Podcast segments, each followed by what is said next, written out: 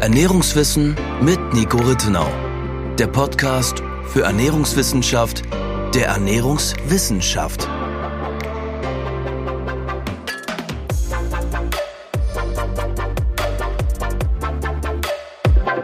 Herzlich willkommen zu unserer zweiten Podcast-Episode.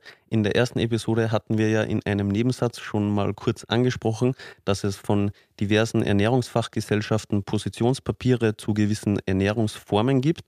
Und heute wollen wir uns eines davon im Detail angucken, und zwar von der Deutschen Gesellschaft für Ernährung, also der DGE, zum Thema der veganen Ernährung. Das Positionspapier von der DGE zum Thema der veganen Ernährung wurde 2016 veröffentlicht, zwei Jahre bevor du dein erstes Buch, also Vegan Klischee AD, veröffentlicht hast oder herausgebracht hast. Und in deinem Buch hast du ja auch schon ein Kapitel zu diesem Positionspapier geschrieben. Kannst du das Kapitel für den Start kurz zusammenfassen, bevor wir uns vielleicht kurz vorweg direkt noch auch dem Update der DGE, das erst im Jahr 2020 erschienen ist, widmen?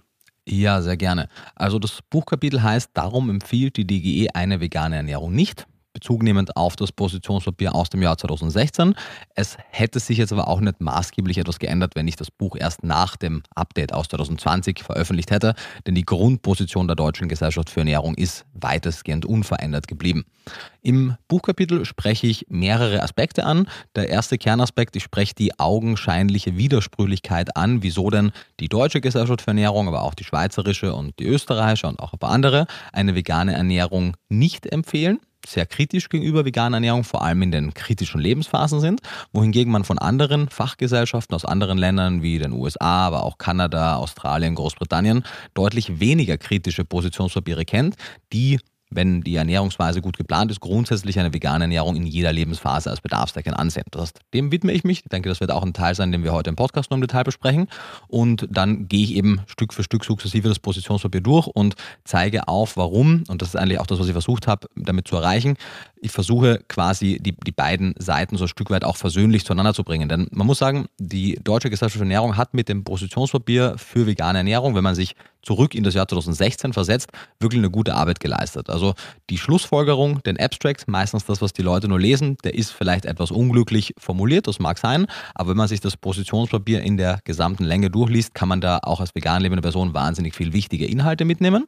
Und die DGE ist auch nicht quasi stur kritisch und lehnt das irgendwie aus Prinzip ab, sondern legt klar und deutlich auch da, warum eine vegane Ernährung zumindest unter den aktuellen Rahmenbedingungen und auf Basis der aktuell damals vorhandenen Forschungslage eben nicht zu empfehlen ist. Und damit sagt sie überhaupt nicht, dass es nicht geht. Das ist ja auch der wichtige Punkt. Die Deutsche Gesellschaft für Ernährung sagt in keinem, in keinen der Positionspapiere, weder 2016 noch 2020, dass eine vegane Ernährung gar nicht funktioniert. Sie zeigt eben nur auf, dass es durchaus mit einem bedeutenden Mehraufwand verbunden sein wird, sich gesund vegan zu ernähren. Und als Ernährungsfachgesellschaft, die für die allgemeine Bevölkerung, für die mhm. Allgemeinheit Ernährungsempfehlungen ausspricht, ist auch nachvollziehbar, warum hier die Position so zurückhaltend mhm. ist.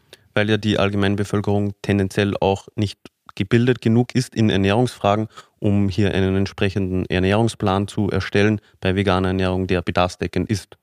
Kann genau. man das so sagen? Ja, also man kann, finde ich, durchaus sagen, die meisten Menschen in, in Westländern sind Analphabeten in Ernährungsfragen. Und es liegt jetzt nicht an ihrer Inkompetenz, sondern einfach an dem äh, fehlenden Bildungsangebot in der Schule und auch danach. Von daher ist das wenig überraschend. Und wie du richtig sagst, man hat ja in der Allgemeinbevölkerung ein insgesamt unzureichendes Ernährungswissen und auch ein unzureichendes Risikobewusstsein für potenziell kritische Nährstoffe, wie die sich verändern, wenn man beispielsweise Tierprodukte aus der Ernährung exkludiert. Es ist zwar richtig, dass BFR zum Beispiel hat das ja 2000, ich glaube es war auch 16 oder vielleicht was ein Jahr später, ja auch eine, eine Publikation rausgebracht, die zeigt, dass... Also das BFR, das äh, Bundesinstitut mhm. für Risikobewertung. Genau, gut, dass du sagst, genau. Hat äh, gezeigt anhand einer nicht wahnsinnig großen äh, Stichprobe, aber immerhin einer Stichprobe an vegan lebenden Menschen, dass die ja durchaus ein größeres Ernährungswissen und auch ein größeres Problembewusstsein für Supplementierungen haben, aber trotzdem kann man das dann halt nicht auf die Allgemeinheit ummünzen. Mhm. Und auch nicht auf den allgemeinen Veganer, weil der Großteil der vegan lebenden Menschen ist ja auch nicht aus gesundheitlichen Gründen, sondern aus anderen Gründen vegan geworden. Das ist ja das Ding. Wenn du eine Ernährungsweise hast, die Menschen nicht aus ernährungsphysiologischer Sicht primär tätigen, dann ist es natürlich zu erwarten, dass die auch ernährungsphysiologisch nicht über alle Details Bescheid wissen und auch die sowohl 2016 als auch heute immer noch leider die Lebensmittelbereitstellung, das heißt sowohl die Anreicherung als auch die generelle Verarbeitung, ist halt nicht auf die Nährstoffbedürfnisse vegan lebender Menschen eingerichtet. Und das ist eben, vielleicht vorwegzunehmen, einer der großen Kernunterschiede zwischen den USA beispielsweise, wo zumindest eine bessere, keine optimale, aber eine bessere Anreicherung stattfindet. Mhm. Genau. Zurück zu deinem Kapitel. Mhm. Was also du meintest eben, du gehst auf die Punkte der DGE aus dem Positionspapier ein. Was sind denn die relevantesten Punkte aus deiner Sicht aus dem Positionspapier? Der relevanteste Punkt sowohl 2016 als auch 2020 ist, dass die DGE aufzeigt, dass die Datenlage insgesamt unzureichend ist, um bis ins letzte Detail Empfehlungen aussprechen zu können. Und das ist auch der Hauptgrund, warum die Position so zurückhaltend ist, weil man als Fachgesellschaft, und das verstehe ich auch, bei unzureichender Datenlage lieber auf der sicheren, auf der vorsichtigeren Seite sein möchte. Und da hat man es als Einzelfachperson im Ernährungsbereich natürlich einfacher, weil man kann ja dann sehr detailliert über die un unterschiedlichen Aspekte aufklären. Mhm. Eine Ernährungsfachgesellschaft wie die DG, der fehlt es an Kapazitäten und auch an, an Reichweite in den sozialen Medien, wo ja die meisten jungen Menschen unterwegs sind und mhm. ihr Bildungsangebot in Ernährungsfragen abdecken.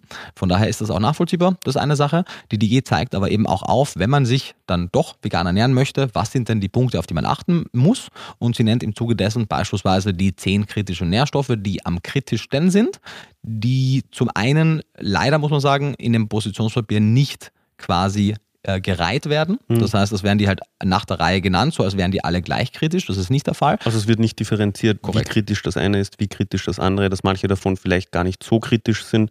Vor allem, weil man sie ja auch über gewisse Lebensmittel sehr einfach decken kann. Genau, es wird aufgezeigt, ja, B12 ist das Kritischste und mhm. das stimmt natürlich, aber ansonsten wird da zu wenig gereiht. Und dann, wenn man wirklich noch deutlich tiefer in die Materie einsteigt, dann merkt man halt, dass gewisse Dinge gar nicht angesprochen werden. Das heißt, einige potenziell kritische Nährstoffe werden da einfach gar nicht adressiert und daher wird leider, obwohl ja die, das Endergebnis eh schon eigentlich ein relativ kritisches ist und ein ablehnendes, wird trotzdem nicht die, wie soll man sagen, die potenzielle, zumindest die potenzielle Gefahr für manche Bevölkerungsgruppen bis ins letzte Detail erklärt, was dazu führen könnte, fürchte ich, dass ein paar Leute auch eben ein gewisses Problembewusstsein nicht haben, was man vielleicht haben müsste. Können wir später darüber sprechen. Mhm. Vor allem eben, was so genetische Unterschiede in der Konvertierungsfähigkeit oder in der Synthesekapazität, also der Bildungsfähigkeit von gewissen Nährstoffen angeht. Da geht die DE gar nicht darauf ein. Und ja, du ansonsten zeigt eben auf, welche Lebensmittelgruppen und oder Supplementierungsmöglichkeiten könnten die jeweiligen kritischen Nährstoffe liefern. Und sie zeigt eben auf, ja, wenn man quasi keine finanziellen Einschränkungen hat und auch entsprechend das volle Lebensmittelangebot aus sämtlichen Supermärkten, Bioläden, sämtliche Nahrungsergänzungsmittel zur Verfügung hat, dann kann das funktionieren, wenn man ein gutes Ernährungswissen hat.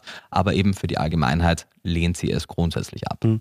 Genau, du hast auch vorhin jetzt gerade die Eigensynthese von gewissen Stoffen angesprochen. Das hatten wir auch in der letzten Folge schon kurz besprochen. Dadurch, dass es jetzt in dem Positionspapier nicht näher beschrieben wird, würde ich sagen, wir klammern das für heute erst einmal aus und widmen uns dem, worüber die DGE schreibt. Du hast es angesprochen, die zehn von der DGE als potenziell kritisch genannten Nährstoffe. Wollen wir die vielleicht kurz einmal durchgehen? Ja, sehr gerne. Und vielleicht gerne. kannst du sie auch rein, weil du ja meintest, dass die DGE das eben nicht macht. Ja, sehr gerne. Ich habe in Vegan Klischee eine Abbildung, in der ich die unterschiedlichen kritischen Nährstoffe in einem Kreisdiagramm aufbereitet habe. Und in der Mitte des Kreisdiagramms ist Vitamin B12 als der kritische Nährstoff und dann je weiter nach außen die einzelnen kritischen Nährstoffe rücken, desto weniger kritisch sind sie. Das B12 ist in der Mitte als das kritischste, je weiter nach außen es geht, desto weniger kritisch ist es. Das heißt, du versuchst mit dieser Abbildung die Differenzierung zu machen, die dir im Positionspapier der DGE zu den zehn Nährstoffen abgeht. Jawohl, genau. Weil ansonsten kann es in beide Richtungen passieren, dass man vielleicht quasi gewisse Nährstoffe als nicht kritisch genug ansieht und nicht versteht, wie kritisch sie sind. Auf der anderen Seite vielleicht aber auch übervorsichtig ist mit Nährstoffen, die in meiner Aufzählung ganz außen stehen, wie zum Beispiel Energie und Protein. Das sind Nährstoffe, die man eigentlich ganz gut decken kann. Also Energie, die Zufuhr von ausreichend Kilokalorien. Kalorien, genau, kalorische Energie. Und ja, sollen wir die nach der Reihe durchgehen oder wie möchtest du? Sehr gerne, sehr gerne. Ja, also der Mitte, wie gesagt, ist Vitamin B12 als der kritischste Nährstoff. Und das liegt daran, dass B12 grundsätzlich einmal, wenn wir von Anreicherung absehen und von gewissen zu wenig erforschten Algen und, und vielleicht gewissen sehr exotischen Lebensmitteln, man grundsätzlich, wenn man jetzt in einen Supermarkt geht, kein pflanzliches, kein veganes, B12-haltiges Lebensmittel findet. Angereicherte Pflanzenmilch und Pflanzenjoghurt ausgelassen.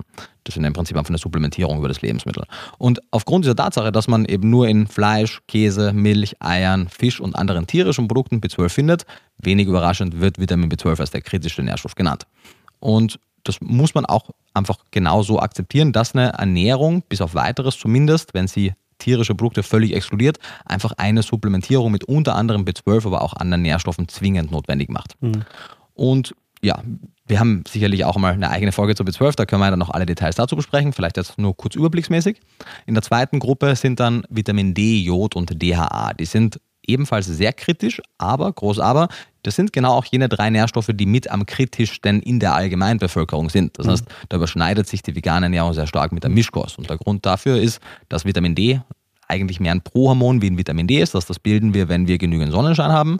DHA aufgrund des unzureichenden Fischverzehrs in der Allgemeinbevölkerung auch sehr gering ist. Genau, vielleicht kurz mhm. DHA als Docosahexainsäure, eine langkettige Omega-3-Fettsäure. Ja, genau, danke für die, für die, für die Ergänzung. Und Jod ist ja anhand der, der unzureichenden Mineralisierung unserer Böden hierzulande auch ein genereller Mangelnährstoff, weswegen ja auch die Jod als Prophylaxe eingeführt wurde, die also als Prophylaxe quasi die Anreicherung des Salzes mit Jod herbeigeführt hat und dazu auch zu einer Verbesserung der Zufuhr, weil eben selbst in der Mischkost mit tierischen Produkten nicht genügend Jod zugeführt wird. Mhm. Genau, vielleicht kurz. Also Jod bzw. generell mhm. andere Mineralstoffe werden ja in der Regel von Pflanzen über den Boden aufgenommen. Aber wenn der Boden arm an einem gewissen Mineralstoff ist, dann sind entsprechend auch die Pflanzen arm an diesem Mineralstoff. Und es ist ja so, dass Pflanzen oft nicht auf diese Nährstoffe angewiesen sind. Also wenn jetzt im Boden kein Jod ist, dann wachsen da trotzdem die Pflanzen und die haben keine Probleme damit, dass sie kein Jod bekommen. Aber wir hingegen als Menschen, die Jod als essentiellen, also als lebensnotwendigen Nährstoff haben, die sind natürlich darauf angewiesen, dass wir genügend zuführen. Genau, und diese Situation sehen wir bei mehreren Mineralstoffen. In der zweiten oder beziehungsweise in der dritten Kategorie dann wäre ja auch Selen drin. Und Selen ist dasselbe Spiel. Für Pflanzen ist Selen nicht essentiell, nicht in dem Maße und auch schneller toxisch. Das Pflanzen sind sehr vorsichtig und zurückhaltend, was die Selenanreicherung angeht. Für den Menschen ist es aber ein wichtiger essentieller Nährstoff.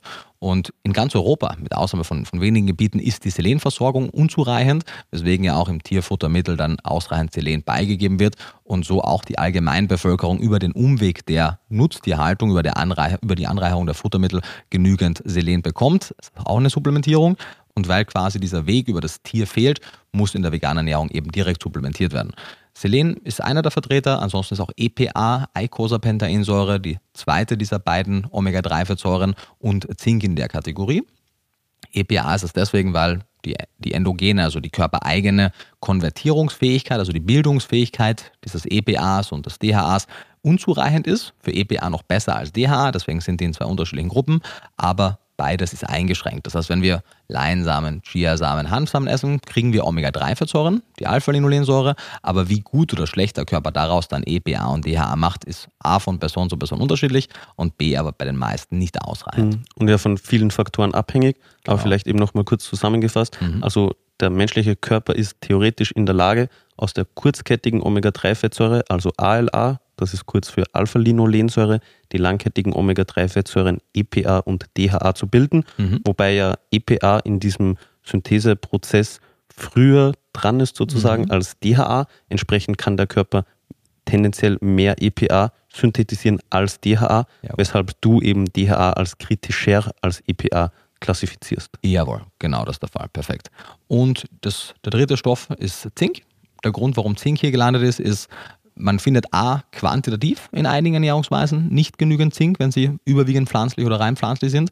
Der noch viel wichtigere Punkt ist aber, selbst wenn man quantitativ genug bekommt, also von der Menge an Zink in der Nahrung, ist es so, dass die Bioverfügbarkeit, also die Absorptionsrate des Zinks aus Pflanzen aufgrund von einigen, vor allem der Phytinsäure, aufgrund von einigen hindernden Stoffen schlechter als in der Mischkost ist. Und entsprechend muss man noch mehr kompensatorisch zuführen und diese Menge erreicht man meistens nicht. Deswegen ist Zink in der Kategorie. Hm, vielleicht auch kurz ein interessanter Einwurf. Ich habe auch für dich im Zuge deines zweiten Buchs, deines ersten Kochbuchs, einiges an Nährstofftabellen durchgearbeitet für die, Vieles, ja, für die Nährstoffe für die Gerichte. Mhm. Und es ist ja grundsätzlich so, dass die meisten Lebensmittel, die reich an Eisen sind, also die meisten pflanzlichen Lebensmittel, die reich an Eisen sind, auch reich an Zink sind.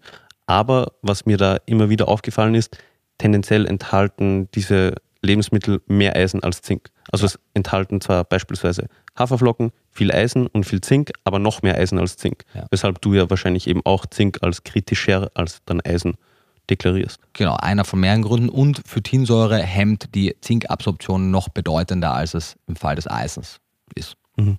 Genau.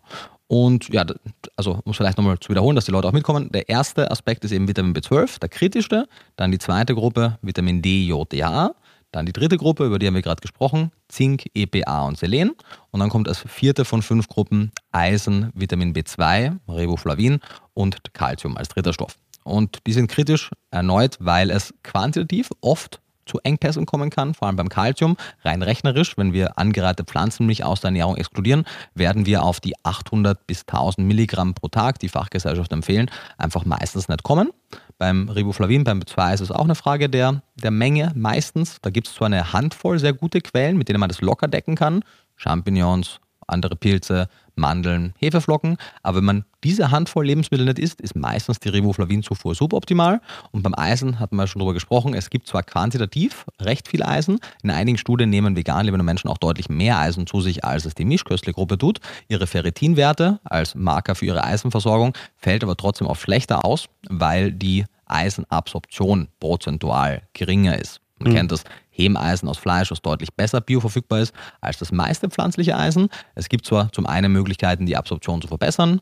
Außerdem gibt es gewisse Pflanzen, wie zum Beispiel Hülsenfrüchte wie Linsen, die sehr hoch bioverfügbares Eisen haben, aber im Durchschnitt ist sie schlechter und daher sollte man entweder etwas mehr Eisen noch zuführen oder eben auf die Optimierung der Absorption achten. Mhm. Wie kommt es, dass du Eisen als weniger kritisch deklarierst in deiner Abbildung als Zink, wenn ja Eisen meist als der kritischste Nährstoff global gesehen anhand von Mangelraten in ja, der gesamten Bevölkerung genannt wird? Ja, das ist eine sehr gute und wichtige Frage. Und aus meiner Sicht zeigt das Thema sehr gut auf, wie der Fokus, der in der Forschung oder in der Berichterstattung gelegt wird, sehr oft das Bild in der Allgemeinbevölkerung prägt, auch wenn das nicht zwangsweise der tatsächlichen Datenlage entsprechen muss. Was ich dann meine, ist folgendes.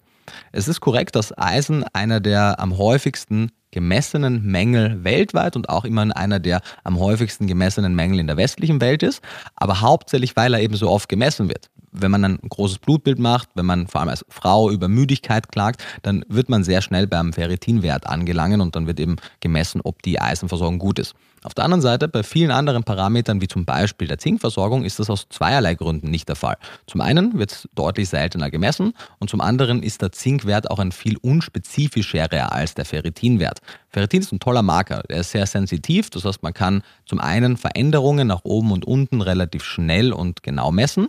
Und man kann schon bereits, bevor die Eisenspeicher sich dem Ende zuneigen, die sukzessive sich reduzierende Eisenversorgung eben messen und abbilden. Beim Zink ist es leider nicht der Fall. Der Zink-Serumwert, der hier das gängige ist, es gibt zwar auch Zink-H-Werte und weiteres, aber meistens wird nur Zink im Serum, Plasma oder wo auch immer gemessen.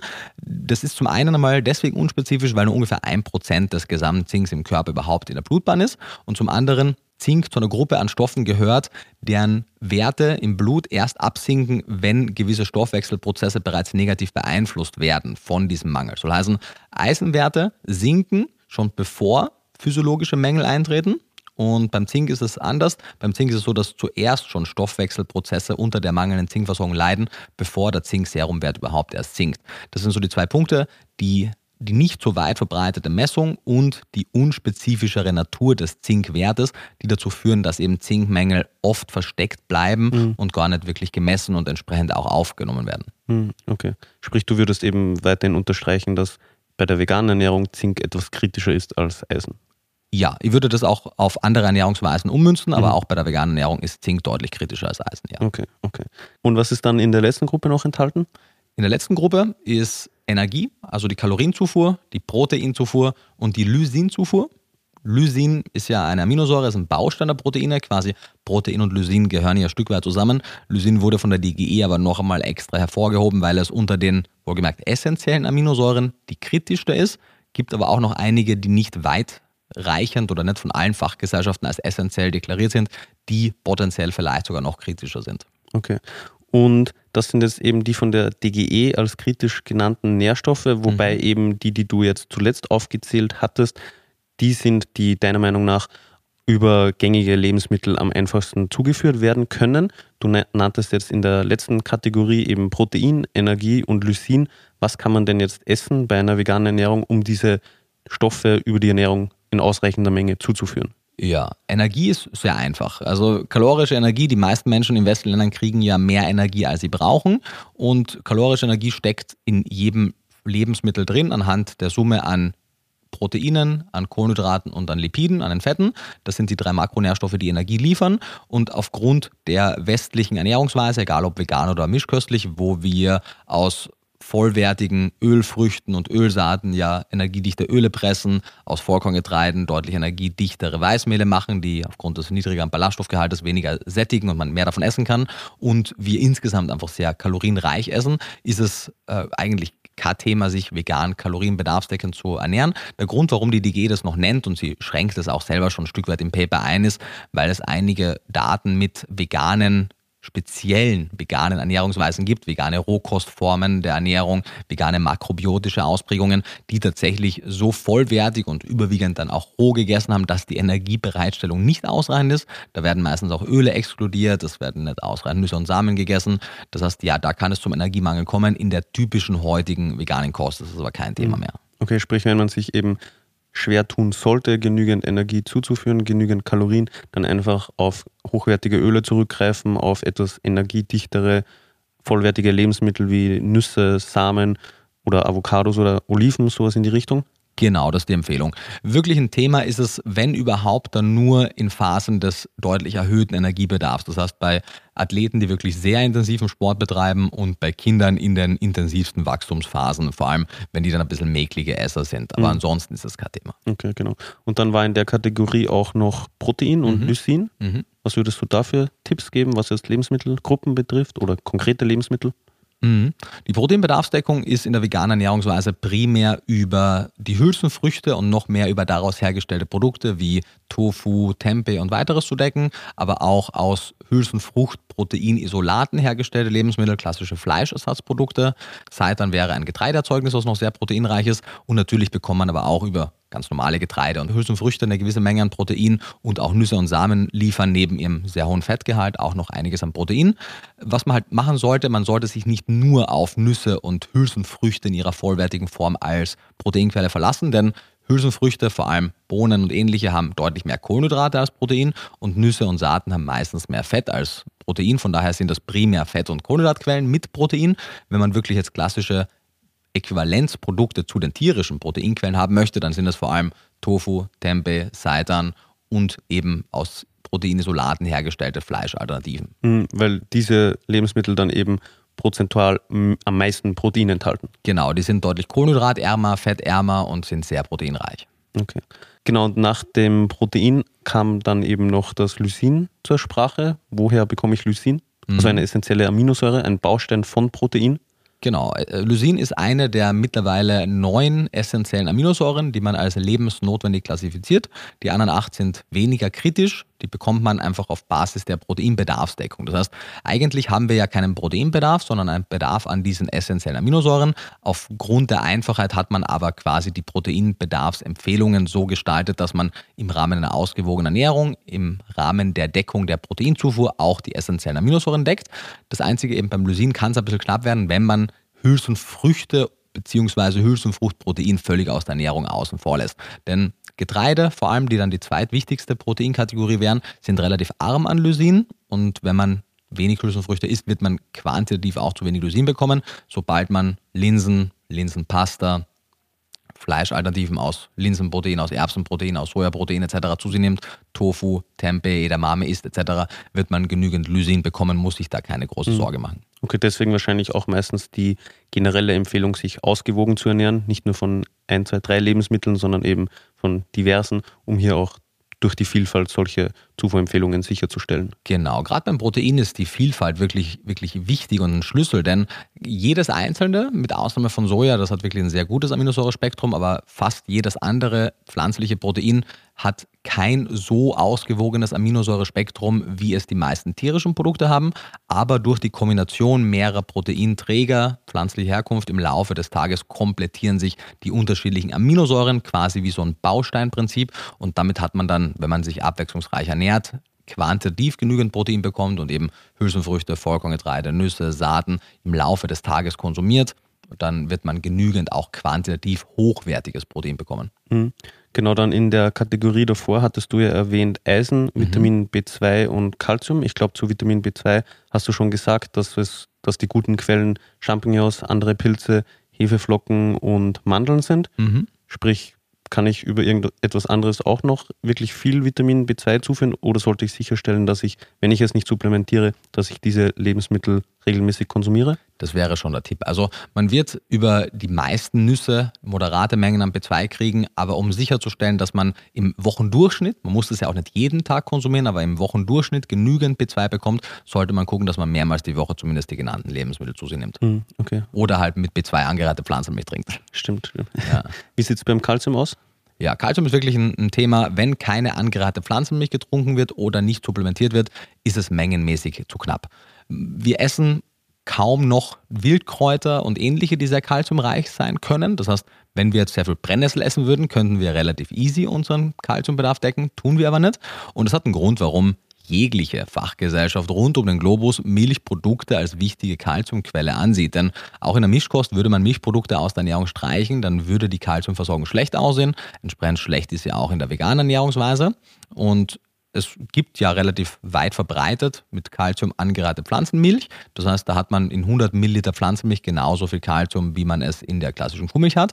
Die Schwierigkeit ist halt, dass im Gegensatz zu Käse, Käse ist eine dicht konzentrierte Quelle an Milch und damit auch an Kalzium und damit sehr kalziumreich, die pflanzlichen Käsealternativen fast durchweg nicht angereichert sind und auf ihrer, anhand ihrer Basis, was meistens ein Pflanzenöl ist, eben auch nicht sehr kalziumreich von Haus aus sind. Nusskäse, kleine kleine Ausnahme, aber die werden meistens nicht in der großen Menge gegessen. Mhm. Deswegen, hier ist das wirklich, das ist auch, da, hier kommen wir so in den Bereich, wo dann die Supplementierung auch langsam sinnvoll ist und je weiter wir nach innen kommen, desto zwingend notwendiger ist sie. Kalzium ist so der erste Bereich, wo ich sagen würde, entweder man trinkt Pflanzenmilch mit Kalzium angereichert oder man gewöhnt sich an, entweder im Rahmen von einem offenen Kalziumpulver oder von Kalziumtabletten sein Kalzium zusätzlich zu decken, wenn man keine Milchprodukte konsumiert. Mhm um eben optimal versorgt zu sein. Korrekt. Genau.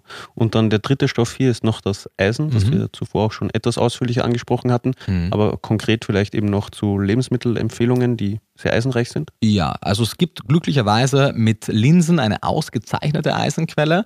Die ist nicht nur quantitativ sehr reich an Eisen, sondern auch von der Qualität her, weil das Eisen ungefähr zu zwei Drittel in einer speziellen Bindungsform als Ferritin gebundenes Eisen vorliegt, was das Eisen dann ungefähr so gut bioverfügbar macht wie jenes aus dem roten Fleisch. Fleisch. Das heißt, man kann in Bezug aufs Eisen sagen, 100 Gramm gekochte Linsen haben gleich viel hochbioverfügbares Eisen wie 100 Gramm rotes Fleisch, 100 Gramm Steak und ähnliches. Gekochte Linsen? Ja, genau. Also man muss hier, um den Vergleich ja fair zu machen, mhm. natürlich zubereitet mit zubereitet machen. Im Rohzustand haben, Eisen, haben Linsen noch mehr mhm. Eisen, mhm. aber du willst ja wissen, wie viel kann ich essen. Genau, deswegen, aber selbst gekocht ist genau. es eben noch gleich ist es noch gleich. Genau, das ist also wirklich ein fairer, guter. Vergleich, das funktioniert.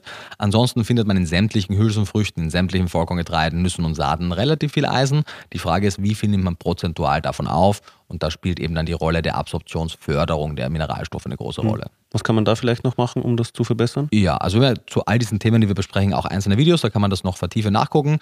Wenn man sich ausgewogen ernährt, wird man automatisch genügend Vitamin C über Obst und Gemüse in der Nahrung haben, um die Eisenaufnahme zu verbessern. Gewisse organische Säuren, die man in fermentierten Lebensmitteln, aber auch in Form von Zitronensäure in Lebensmitteln hat, wird die Aufnahme verbessern.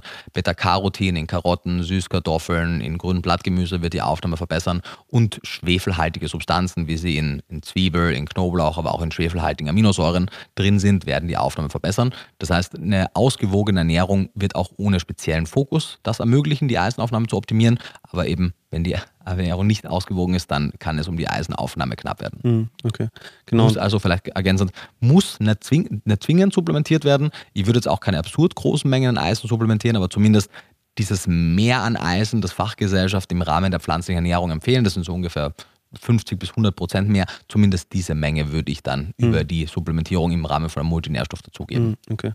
Und dann die nächste Kategorie, da meintest du ja eben Zink, mhm. EPA, also mhm. auch eine Omega-3-Fettsäure und Selen. Mhm. Was könnte man da konkret essen, um das über die Ernährung abzudecken. Erneut, wenn man ja. es eben nicht supplementiert. Ja, also theoretisch könnte man Selen über Paranüsse abdecken. Es sind sehr reiche Selenquellen. Allerdings haben die zum einen große Schwankungen an Selen. Das heißt, manche Paranüsse haben relativ wenig, manche haben ein Vielfaches des Gehalts. Und damit ist es ein bisschen schwierig auf Dauer zu berechnen, wie viel man wirklich davon bekommt. Daher würde ich die für den Moment einmal außen vor lassen. Ansonsten, jetzt unlängst gab es auch die Ankündigung, dass die ersten Jodsalze auch mit Selen angereichert verfügbar sind. Das heißt, wenn man sich ein Jodsalz für die Jodbedarfsdeckung holt, könnte man sich gleich eins holen, was zusätzlich Selen enthält. Die Selenmenge ist halt leider auf die Mischkost optimiert, genauso wie auch die Jodzufuhr über das Jodsalz, sodass sie zumindest einen Teil decken, aber nicht den Gesamtbedarf. Und dann die nächste Quelle wären tatsächlich schon sämtliche Getreide und Hülsenfrüchte aus anderen Ländern, die selenreichere Böden haben. Denn mhm. Hülsenfrüchte und, und Vollkorngetreide sind nicht per se arm an Selen, sondern sind es halt, wenn sie hierzulande in Europa angebaut werden. In Kanada zum Beispiel oder in weiten Teilen Nordamerikas ist die Selenversorgung sehr gut über Vollkorngetreide und Hülsenfrüchte, weil da die Böden reicher sind. In Finnland beispielsweise, das ist meines Wissens das einzige europäische Land, das die Böden anreichert, sodass deren Hülsenfrüchte und deren Vollkorngetreide und Gemüse deutlich selenreicher sind. Über Düngemittel, oder? Genau, es mhm. wird einfach gedüngt. Und natürlich könnte man einfach auch die Lebensmittel am Ende anreichern. Es gibt ein, zwei Pflanzenmilchsorten, die Selen beigeben. In den USA ist das deutlich weiter verbreitet, aber hierzulande hat man eben relativ wenig andere Selenquellen. Mhm. Deswegen auch die Empfehlung ist eigentlich im Durchschnitt einfach im Rahmen des Multinährstoffs Selen dazuzugeben und dann hat man erneut mit seinem Multinährstoff auch Selen abgedeckt. Mhm.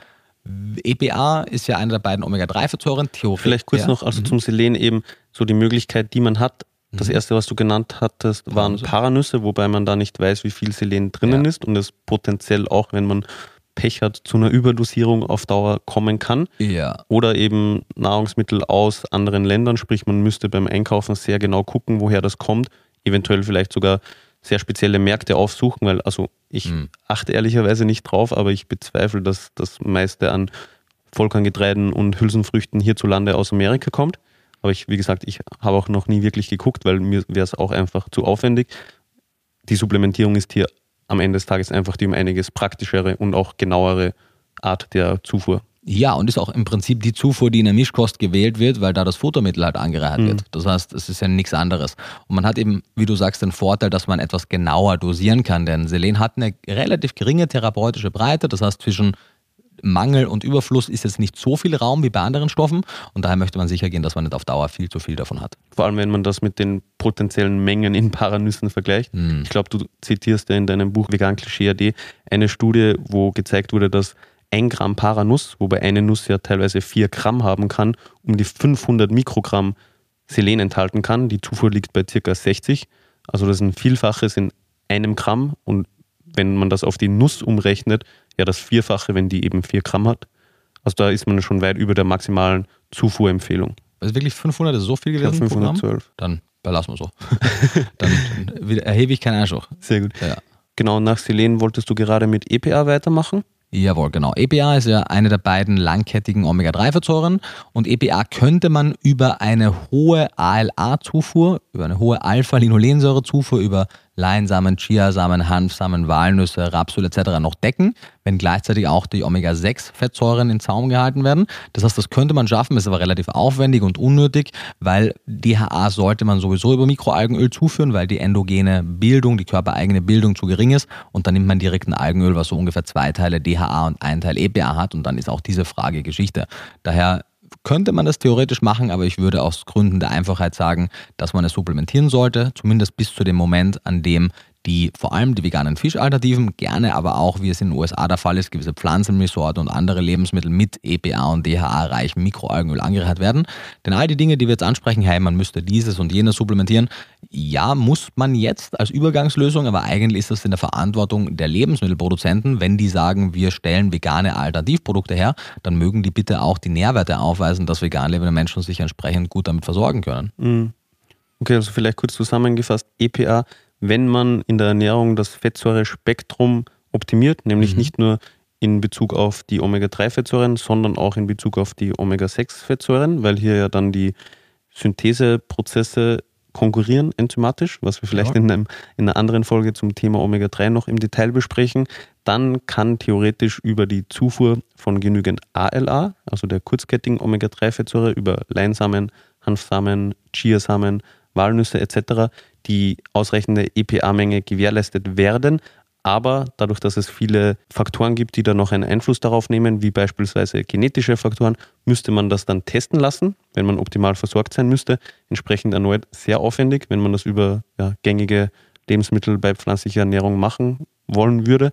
und dementsprechend deine Empfehlung auch, das zu supplementieren, um optimal versorgt zu sein, auf ja, einer genau. praktischen Ebene. Genau, weil HS-Omega-3-Indexwerte zu testen ist nicht günstig. Da kann man sich schon mehrere Monate Supplementierung davon kaufen und man wird eben im Zweifelsfall damit die sicherere Abdeckung erreichen. Und wenn man jetzt, also ja, Frauen in den fruchtbaren Jahren bei sehr guter Omega-3-Zufuhr, bei gleichzeitig geringer Omega-6-Zufuhr und ansonsten guter Nährstoffbedarfsdeckung, die können in den meisten Fällen ausreichend EPA synthetisieren, aber all, alle Personen, die nicht in dieser genannten Gruppe sind, das kann man sich aus meiner Sicht den Test wirklich sparen, weil die Daten, die bisherigen, zeigen durch die Bank, dass es nicht zu einer optimalen Bedarfsdeckung reicht. Hm, okay.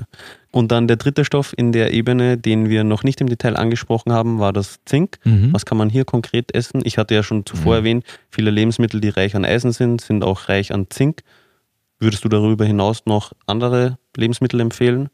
Nee, grundsätzlich hast du es auf den Punkt gebracht. Die Lebensmittel, die wir genannt haben, also die meisten Hülsenfrüchte, die meisten Vollkorngetreide, die meisten Nüsse, die meisten Saaten, sind relativ reich an Eisen und auch relativ reich an Zink. Es gibt jetzt leider nicht, wie beim Selen beispielsweise, die eine Nuss, die wahnsinnig viel Zink enthält, so viel, dass schon ein, zwei, drei Nüsse reichen würden, selbst unter Anbetracht der großen Schwankungen. Das sieht man beim Zink eben nicht. Und zusätzlich haben wir die Phytinsäure, auch das ist vielleicht ein Thema für eine andere Folge, aber Phytinsäure ist ein Stoff, der dazu neigt, unterschiedlichste Metalle zu binden, Eisen, Zink, Magnesium und ähnliche, aber halt am stärksten auf Zink wirkt und am meisten das Zink bindet und die Absorption vermindert. Und daher ist es bis, also erneut, ohne jetzt die ganze Zeit darüber zu sprechen, was die Lebensindustrie nicht machen müsste, aber bis die Lebensindustrie nicht die Vollkorngetreide, die Hülsenfrüchte und andere vollwertige Lebensmittel so vorbereitet, dass eben das Zink aus diesen Lebensmitteln gut bioverfügbar ist und die meisten Menschen im Alltag nicht die Lust und die Möglichkeit haben, entweder den Großteil ihrer Hülsenfrüchte und Vollkorngetreide zu keimen oder zu fermentieren oder mit Phytase-Enzymen zu behandeln, ist es einfach die ungefähr 50 Prozent Erhöhung, die die Fachgesellschaften für Zink empfehlen, um eben die Phytatsäure-bedingte Minderabsorption auszugleichen, diese Menge einfach dann über ein Nahrungsergänzungsmittel im Rahmen des Multinährstoffs zu bekommen. Dann hat man mal eine gewisse Grundversorgung und den Rest wird dann die Ernährung auch bringen. Mhm, okay. Genau, und dann schon beim, bei der zweiten Kategorie angekommen, die Stoffe, die deiner Aussage von vorhin ja auch in der Mischkost kritisch mhm. sind, Vitamin D, Jod und DHA. Mhm. Vielleicht wollen wir hier mit dem Vitamin D starten. Gibt es hier überhaupt Lebensmittel, die relevante Mengen an Vitamin D enthalten? Du meintest mhm. ja vorhin schon, hier hat es, hier spielt die Sonnenexposition mit rein. Genau, also es gibt Lebensmittel, die sind aber nicht sehr weit verbreitet. Es gibt in der Mischkost zum Beispiel Lebertran, das ist sehr reich an, an Vitamin D. Es gibt auch ein paar Fische, die zumindest moderate Mengen an, an Vitamin D liefern. Und es gäbe in der Theorie die Möglichkeit, Pilze bestrahlen zu lassen. Gab es auch mal im Laden, ein, zwei habe ich gesehen, UVB-Pilze quasi, die mit, mit Sonnenlicht bestrahlt wurden und die bilden dann zumindest eine Vorstufe, das Ergocalciferol, eine Vorstufe zum Vitamin D3, die der Körper dann in den meisten Fällen zu Vitamin D3 umwandeln kann. Beides ist jetzt aber nicht wirklich verbreitet in der Allgemeinbevölkerung. Ungefähr 80 Prozent der Vitamin D-Bedarfsdeckung kommt aber eh so oder so über die Sonnenexposition. Das heißt, die jeweilige Ernährungsweise ist gar nicht so relevant in der Betrachtung. Was aber relevant ist, ist, dass wir zumindest innerhalb der Dachregion in einer Region leben, in der die Sonneneinstrahlung im, im Laufe des ganzen Jahres insgesamt unzureichend ist, weswegen, je nachdem, welche Untersuchung man sich anguckt, irgendwas zwischen 80 und 90 Prozent plus der Bevölkerung unzureichend mit Vitamin D versorgt sind und daher eine breitflächige Anreicherung der Lebensmittel, ähnlich wie man es zum Beispiel beim Jodsalz mit Jod gemacht hat, eigentlich eine sinnvolle Intervention wäre und man sehr viel Geld und sehr viel gesunde Lebens, also sehr viel Geld sparen und sehr viel gesunde Lebensjahre dazugewinnen könnte, wenn man hier eine Verbesserung des Statuses erreichen mhm. würde. Also pauschal gesagt, so im Winter no chance, genügend Vitamin D auch durch Sonnenexposition zu bekommen hierzulande, mm, also in diesen ja, Breiten? Also vielleicht gibt es irgendjemanden, der sich irgendwie halbnackt im Winter stundenlang au draußen aufhält. Ich weiß nicht, ob es die Person dann schafft, aber die Allgemeinheit nicht. Nee. Aber wäre selbst dann die Sonne überhaupt stark genug, dass man... Der, ja, der UV-Index ist dann schon gering, das stimmt. Wenn man es wirklich um die Mittagszeit in gewissen Regionen von Deutschland vielleicht, aber äh, im Zweifelsfall okay, eigentlich nein. Und im Sommer aber theoretisch möglich? Im Sommer theoretisch möglich, wobei man natürlich auch immer hier diesen schmalen Grad hat zwischen UVB-Strahlung zur, zur Vitamin D-Synthese und etwas zu viel UVB-Strahlung erhöht ja auch das Risiko mhm. für Sonnenbrände und damit einhergehend auch für Hautkrankheiten. Das heißt, ich fühle mich insgesamt wohler für mich persönlich einfach das ganze Jahr Vitamin D durchzusupplementieren, weil der Körper kann die Eigensynthese ja anhand des Status auch anpassen. Das heißt, wenn ich moderate Dosen, bin kein Freund von Hochdosen an Vitamin D, aber moderate Dosen das Jahr über durchnehme, dann wird der Körper in den Monaten, wo ich dann doch einmal mehr an der Sonne bin, einfach die Synthese daran anpassen und dann bin ich gut versorgt und habe auch nicht so Schwankungen, die mhm. nach meinem Verständnis auch keine sinnvolle Sache sind. Okay, sehr gut, dass du das vorweggenommen hast, weil das wäre das nächste gewesen, was ich gefragt hätte, weil ich werde auch immer wieder gefragt mhm. von Personen, die eben das Multinährstoffpräparat verwenden, in dem ja mhm. Vitamin D drinnen ist, wie sie dann im Sommer machen sollen, mhm. wenn sie ja das Präparat einnehmen wollen, aber dann aus ihrer ja, Sicht zu viel Vitamin D bekommen, weil wenn sie an die Sonne gehen, eben schon genügend Vitamin D selber bilden über die Sonnenexposition. Ist aber eben kein Problem. Genau, da gibt es zum Glück einen Feedback-Mechanismus. Sehr gut, genau. Und dann der zweite Stoff aus der Gruppe noch das Jod. Mhm. Was sollte man hier essen auf pflanzlicher Basis, um genügend davon zu mhm. Ja, also Algen sind eine sehr gute Jodquelle in Bezug auf die quantitative Zufuhr. Algen enthalten sehr, sehr viel Jod, aber ähnlich wie bei den Paranüssen ist es so, dass die Schwankungen sehr groß sind und man im Zweifelsfall nicht genau weiß, was man da zu sich nimmt. Das heißt, das gelegentliche Nori-Blatt im Sushi ist wunderbar, kann man gerne machen. Ich würde es aber nicht zur regelmäßigen Jodzufuhr verwenden und vor allem von anderen Algen wie Arame oder Kombu slash Kelp und solchen oder Hichiki eher die Finger davon lassen, weil hier können wirklich bereits mit ein, zwei Gramm getrockneter Alge ein Vielfaches an Jod zugeführt werden. Und daher ist es sinnvoller, entweder auf die Jodhalsprophylaxe zu setzen, wobei man hier eben sagen muss, dass die ja für Mischköstler gemacht worden ist. Das heißt, ein Gramm Salz wenn das Jodsalz ist, enthält 20 Mikrogramm. Mhm. In den USA ist es höher, das sind es manchmal 30 oder 40 sogar, wenn ich es richtig im Kopf habe. Das heißt, da könnte man wirklich innerhalb der Zufuhrgrenze von so 5 bis 6 Gramm Salz mit diesen 30 bis 40 Mikrogramm auch dann den gesamten Jodbedarf decken. In Amerika? In Amerika, genau. Wenn man jetzt mit den 20 Mikrogramm in Deutschland rechnet, bei 6 Gramm Salz kommt man ja auf 120 Mikrogramm. 150 bis eher sogar 200 in, in Deutschland, 150 sind in der Schweiz, empfehlen ja die Fachgesellschaften. Mhm. Das heißt, da wird man eher an der unteren Grenze sein. Deswegen erneut meine Empfehlung, wenn man einen Multinährstoff nimmt, und das ist die Empfehlung, einen zu nehmen, in dem zwischen 100 und 200 Mikrogramm Jod drin sind, gerne eher in Richtung der 150 bis 200 mhm. Mikrogramm Jod pro Tag, weil selbst wenn man Jodsalz dann in der Ernährung hat mit 100 oder 150 Mikrogramm und selbst wenn man noch ein bisschen Jod in der Nahrung hat oder mal hin und wieder ein Blatt Sushi, also ein Blatt Nori isst, dann wird man immerhin weit entfernt immer noch von den sogenannten Tolerable Upper Intake Levels, also von den Maximalzufuhrgrenzen sein und wird aber mit Sicherheit die tägliche Bedarfsdeckung sicherstellen können. Hm, okay, also eben wie von dir schon gesagt, ähnlich wie beim Selen, beim Jod auch das Problem.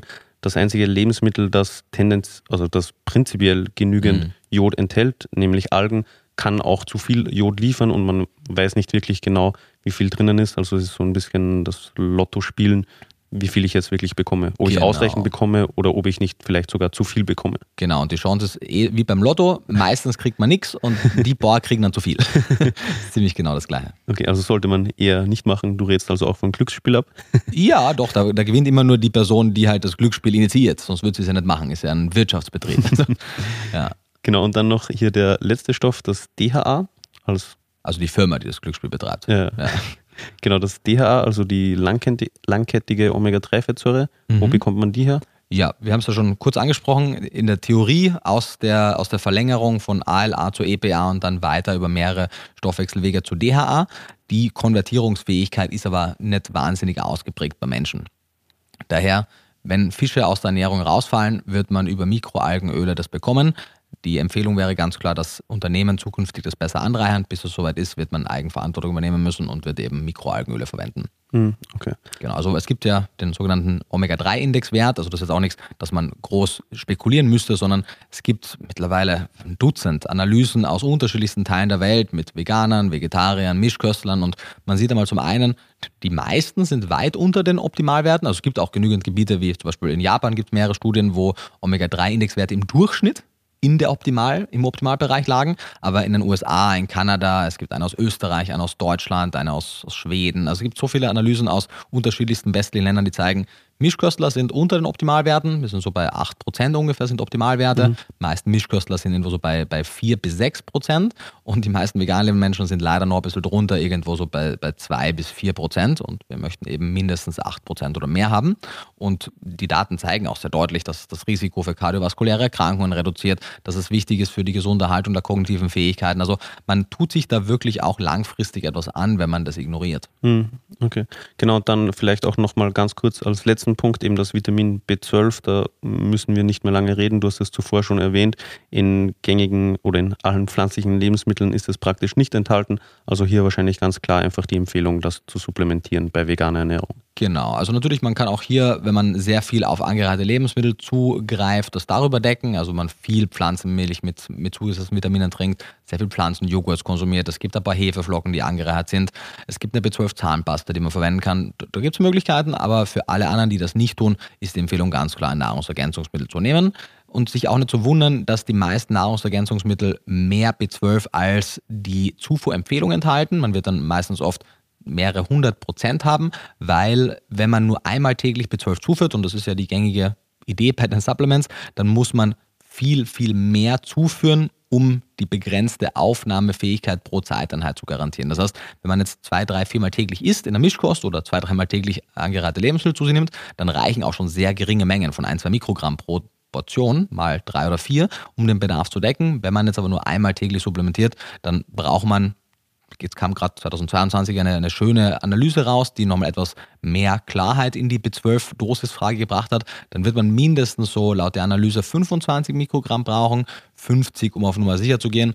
Die Supplemente, die jetzt auf Basis meiner Zusammenstellung konzipiert wurden, haben 100 drin, um noch einmal auf Nummer sicher zu gehen. Könnte aber sein, dass wir jetzt anhand der Multiveg-Study, wenn die dann ausgewertet ist, vielleicht auch auf 50 runtergehen werden. Mal gucken, wie konservativ wir sein müssen. Genau, sehr gut. Insofern sind wir jetzt ja die von der DGE als kritisch mhm. genannten Nährstoffe durchgegangen.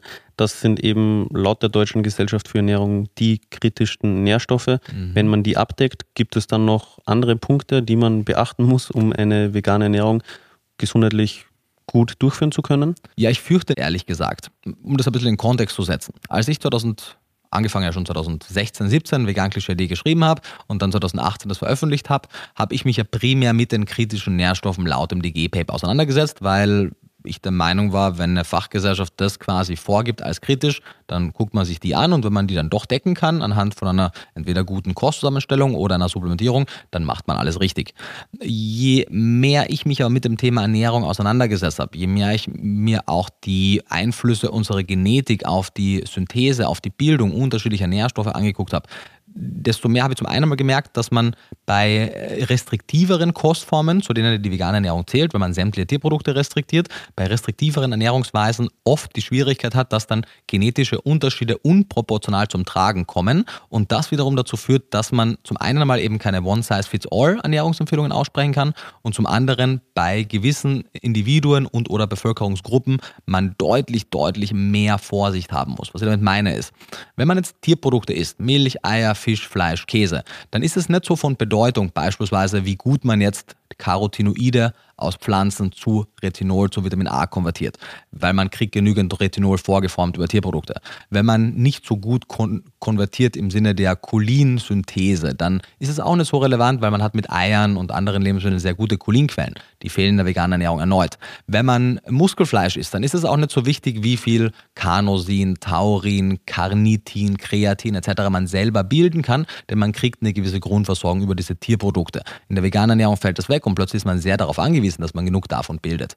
Wenn man keine Gelatine oder andere Kollagenquellen hat, dann ist es plötzlich relevant, wie viel Glycin kann man endogen synthetisieren und wie viel Glycin steckt denn in der restlichen Ernährung drin und so weiter. Das können wir jetzt noch wirklich sehr lange weitermachen. Aber Vielleicht kurz, also mhm. Glycin, der Hauptbestandteil von Kollagen. Von Kollagen, genau. Eine nicht essentielle Aminosäure, die aber halt dann doch in manchen Fällen essentiell wird, wenn man vor allem im letzten Drittel der Schwangerschaft oder auch in, in Phasen des starken Wachstums eben die Kollagen Synthese nicht aufrechterhalten kann, weil man nicht genügend endogen Glycin äh, synthetisiert. Mhm. Genau. Und da gibt es eben noch eine ganze Reihe an, an Nährstoffen, von denen man eben sagen muss, a, fair enough, ein großer Teil der westlichen Welt bekommt da nicht ausreichend davon, weil die aktuelle westliche Ernährungsweise weit von dem entfernt ist, was man als optimale Mischkost mhm. empfehlen würde. Aber zumindest liefert eine Mischkost das, die Möglichkeit, mhm. wenn man sich an die Grundsätze der gesunden Ernährung hält, diese Stoffe alle in ausreichender Menge zu bekommen. In der veganen Ernährung ist das eben einfach nicht der Fall. Und es gibt. Vielleicht auch mhm. kurzer Zwischenwurf an der Stelle. Also es ist ja eben auch so, dass die DGE, mhm. also nicht das empfiehlt, was die meisten Leute praktizieren an Ernährung. Korrekt, korrekt. genau. Genau. Nur weil eben Leute oft vergleichen, so, hey, das, was ich esse, ist gesund, weil ich ernähre mich mischköstlich. Mhm. Aber die allerwenigsten Leute ernähren sich ja wirklich gesund mischköstlich. Genau. Plus auch, muss man fairerweise sagen, die Empfehlungen der Fachgesellschaften sind ja eh schon so weit an die Machbarkeit der Allgemeinbevölkerung angepasst, dass sie ja eh nicht mehr ganz genau an den Ernährungsempfehlungen der Daten sind. Also da ist eh schon quasi eine Verwässerung stattgefunden. Aber selbst diese verwässerte Version können die meisten Menschen nicht erreichen, mhm. weil Warum auch immer. weil sie sich nicht genug damit auseinandersetzen, weil die Lebensmittelindustrie nicht genügend gute Nahrungsmittel bereitstellt, was auch immer der Grund dafür sei. Aber man muss eben leider wirklich erkennen, dass es durchaus sein kann, und da gibt es zu wenig Daten, die das quantitativ äh, untersucht hätten, deswegen können wir jetzt nicht sagen, wie viele Menschen das wirklich betrifft, aber es spiegelt sich ja auch so ein bisschen in der Rate an Menschen, die Schwierigkeiten kriegen mit der veganen Ernährung, dass es eben durchaus eine Zahl an Individuen gibt, die wunderbar damit zurechtkommen, sich vegan zu ernähren, sich an diese kritischen Nährstoffe laut DGE zu halten und alles andere funktioniert, weil sie eben eine gute endogene Synthese dieser Stoffe haben.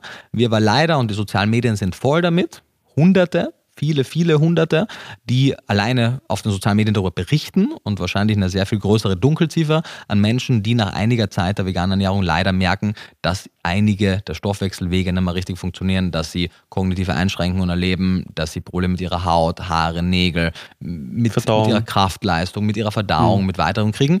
Und das ist Natürlich, all diese Dinge können wahnsinnig viele Ursachen haben und das ist ein wahnsinnig komplexes Thema, aber eine der Gründe können eben darin liegen oder einer der Gründe kann sein, dass gewisse Produkte oder gewisse Nährstoffe, die in Tierprodukten vorgeformt vorliegen, in der veganen Ernährung dann wegfallen. Warum ich das für so wahrscheinlich halte, ist, weil eine große Anzahl dieser Ex-Veganer dann wenige Wochen oder wenige Monate, nachdem sie sich wieder auf eine tierproduktlastigere Ernährung umstellen, davon berichten, dass es ihnen besser geht. Da kann jetzt natürlich ein gewisser Placebo-Nocebo-Effekt dabei sein. Das kann einfach gelogen sein natürlich, das kann alles möglich sein, aber es ist biochemisch sehr plausibel und daher würde ich sagen, dass es wert ist, dem mehr auf den Grund zu gehen. Das ist ja auch spätestens seitdem ich jetzt in den letzten anderthalb Jahren mehr zu dem Thema auch äh, gelesen habe und da auch mehr Studien zum Thema gewälzt habe, so einer der Schwerpunkte, mit denen ich mich beschäftige. Hm. Genau. Also es gibt da leider eben noch ein bisschen was äh, zusätzlich. Das heißt es nicht, dass man nicht noch mit ein, zwei klug dosierten Multinährstoffpräparaten abseits auch diese Nährstoffe noch mit reinkriegen kann.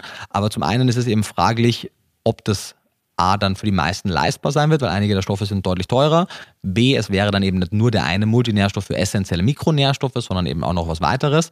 Und solange eben die Lebensmittelindustrie dann oder, oder die Politik oder wer auch immer Rahmenbedingungen für eine gesunde Ernährung setzt, da so viel Nachholbedarf hat, ist es halt schwierig, Leuten, die nicht sehr mit dem Thema Ernährung sich beschäftigen, das dann quasi universell zu empfehlen, vor allem in kritischen mhm. Lebensphasen. Vor allem eben als Fachgesellschaft. Das sowieso, genau. Ja, genau, genau. Sprich, eben im individuellen Ernährungsberatungsgespräch könnte man wahrscheinlich genauer darauf eingehen, aber so als Gesellschaft findest du es dadurch eben nachvollziehbar, warum die DGE, mal davon abgesehen, dass die auf diese Stoffe überhaupt nicht eingeht, das eben nicht pauschal empfiehlt. Eben vor allem für kritische Ernährungs Phasen. Genau, Lebensphasen. Genau, also ich kann das total nachvollziehen. Ich bin ehrlicherweise auch mit dem, mit dem Wissen über diese Stoffe etwas irritiert, dass das in solchen Positionspapieren nicht aufgegriffen wird.